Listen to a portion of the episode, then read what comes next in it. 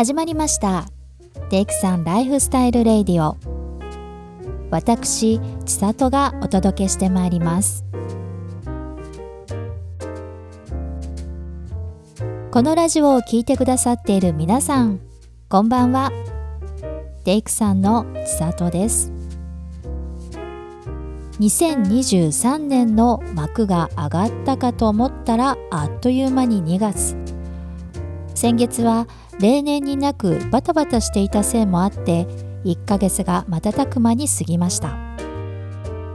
年末年始恒例の夫の地元広島への帰省はもちろんのこと。東京に戻って10日後には函館へ帰省。その函館へ向かう日にちょっとしたハプニングが起きました。いつものようにフライトの1時間前に羽田空港に到着。事前チェックインをしているのでそのまま自動手荷物預け機 ANA バケージドロップへ向かいスーツケースを預けました。あちなみにこのバケージドロップとても便利。預けたい荷物をカーゴの中に載せ二次元バーコードをかざすと手荷物タグが発見されます。自分で荷物にタグを貼り付け OK ボタンを押すと自動で重さの計量とタグのチェックが始まりクリアすれば手荷物引き換え証が発見されて完了となります。これ操作や手順を覚えてしまえば本当に楽ちんです。そして羽田の保安検査場がすこぶる快適で早い。これまではパソコンやスマートフォンなどはカバンから取り出して別のトレイに入れ1カバン用トレイ。2PC やタブレット用トレイ。と2つに分けなくてはいけませんでした。でも最近はカバンの中にパソコンもタブレットも入れたまま大きなトレイにカバンを乗せるだけで OK パソコンなどの出し入れをしなくていい分めちゃくちゃスムーズ。このスタイルになってから検査場での待ち時間がぐんと減ったように思います。そんな風にしていつものごとく検査場を通り抜けたのですがこの日の搭乗口は久々のサテライト。バスで移動しなくてはいけないのでちょっと面倒。でもこのサテライト内の搭乗待合室が素敵なのです。デッキチェアタイプの椅子が窓側に向かって置かれていてそこに座ると自然と空を見上げる形になり離発着する飛行機を寝ながら見られるという贅沢さ。その他にも1人用のゆったりソファーや PC 作業も快適なテーブルコイン式のマッサージチェアもあったりして混み合うカードラウンジよりも快適に過ごせます。そこで早々にサテライト行きバスに乗るために夫と2人バス乗り場へと向かうべく下りエスカレーターへ。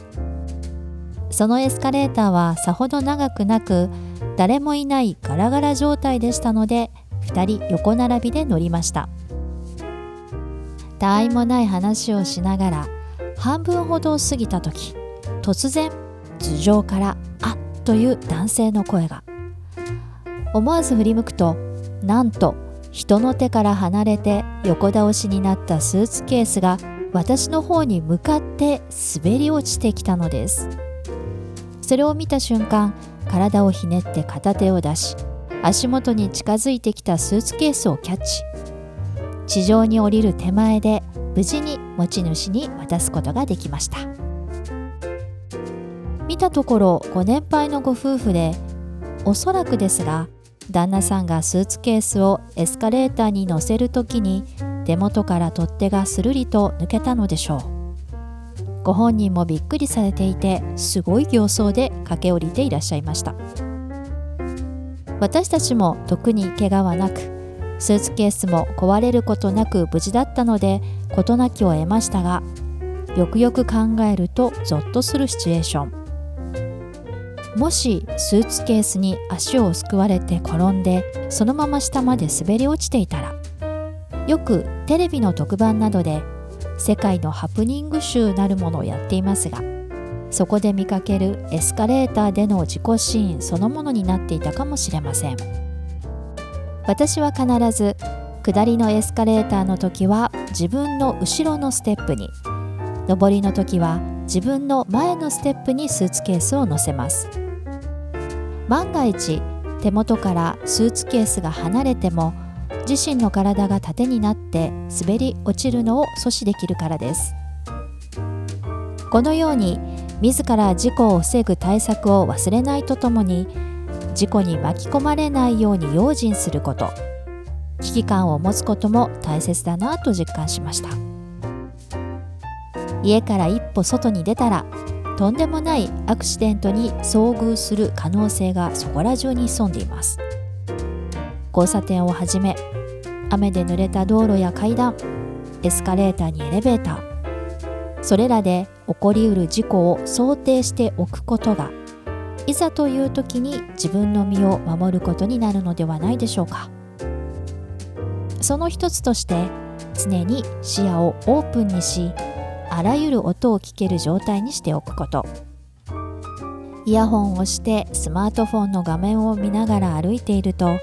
とっさの判断ができずに事故に巻き込まれて取り返しのつかない結果を招くかもしれません。皆さんくれぐれもご安全に。ということで今日はここまで。それではオーバー。